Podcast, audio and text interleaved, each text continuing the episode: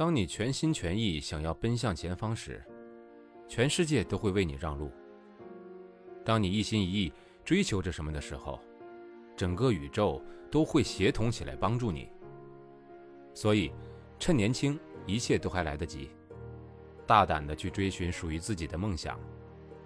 而是否年轻的界定，也取决于你自己。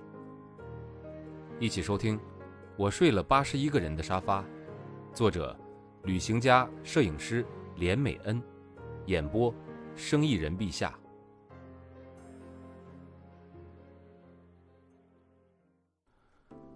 我环视着周围的那些床位，每张都是空的。我这才意识到，我是这间十人房里面的唯一的住客。这应该是一件值得高兴的事情啊！付了十分之一的钱，却不用忍受别人打呼或者吵闹什么的。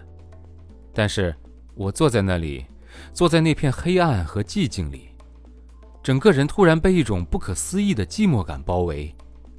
我特别的想哭，我很想回家，却有一种不知道家在哪里的感觉。我跟自己说：“我不是出来寻找一个答案的吗？如果现在就回去了。”那我当初离开的意义又是什么呢？我知道我很想躲回家里去，我知道我很想天一亮就去买回家的机票，可是在我找到我的答案以前，我不允许自己这样做。我把脸埋进了棉被，大哭起来。第二天，罗马仍然下着雨，可是我只有一双鞋呀，所以只好硬着头皮穿那双湿透的雪靴出门。那是意大利冬季大减价的第一天，整个罗马城的人都疯掉了。放眼望去，街道被人群挤得水泄不通，所有的商店张灯结彩，大排长龙。我经过一间鞋店，看上一双真皮的长筒靴，靴子穿起来非常好看，打折后只要六十五欧元。我犹豫了好久，长时间旅行让我不打算花钱买奢华的东西。可是脚上那双湿透了的雪靴让我真的难受极了，拖拖穿穿花了五遍，试走了将近一百米，也真亏销售小姐有耐性，我终于掏出钱来了。穿上新的皮靴，我的心情好了一点，终于不那么狼狈了。我随着人潮在大街上游荡着，看到 GUCCI 的门口挤的是水泄不通，我好奇的停下来询问，路人说今天大特价。不买太可惜了。虽然我对 GUCCI 不甚了解，但想起一个大学死党特别迷这个品牌，反正闲着没事儿，不如排个队进去看看嘛。要是真的很便宜，就买回去给死党当礼物。我排了半个小时，终于被一身劲装的保安放进了 GUCCI。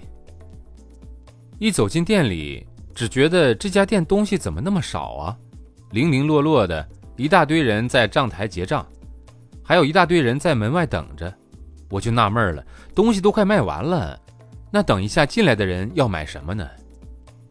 我在店里面慢慢的张望，随手拿起一个皮包，差点被价钱吓死，一个小小的手提包居然要两万块台币，还说是大减价，我像触电一样把那个包包放回原位，心想还是送朋友皮夹就好了。一楼的小姐亲切地告诉我，皮夹只剩二楼有了。于是我晃上了二楼，差点被战况吓傻了。一楼虽然荒凉，但至少优雅。二楼怎么像菜市场一样？大家虽然没有抢来抢去，但是好几个贵妇的手上都挂了十来个包包，甚至还试图想要再多挂几个。我问二楼的小姐，皮夹在哪儿？她很不耐烦地从抽屉里拿出五个，丢在桌子上。她说：“这是最后五个了，一个一百欧元。”我皱着眉头把那五个皮夹拿起来，心想：这丑东西凭什么要台币五千块？就在我还百思不得其解的时候，旁边几个女人已经跑过来问我买不买，不买他们就要了。我紧张地把五个皮夹全抓在手上，跟他们说：“我要考虑一下。”就在他们虎视眈眈的过程中，我突然觉得有点荒谬，不明白自己为什么会站在这里跟这些女人争着几个又贵又丑的钱包。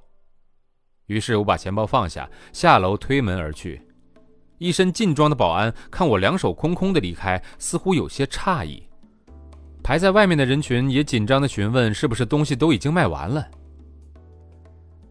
本章节演播告一段落，感谢收听，欢迎订阅。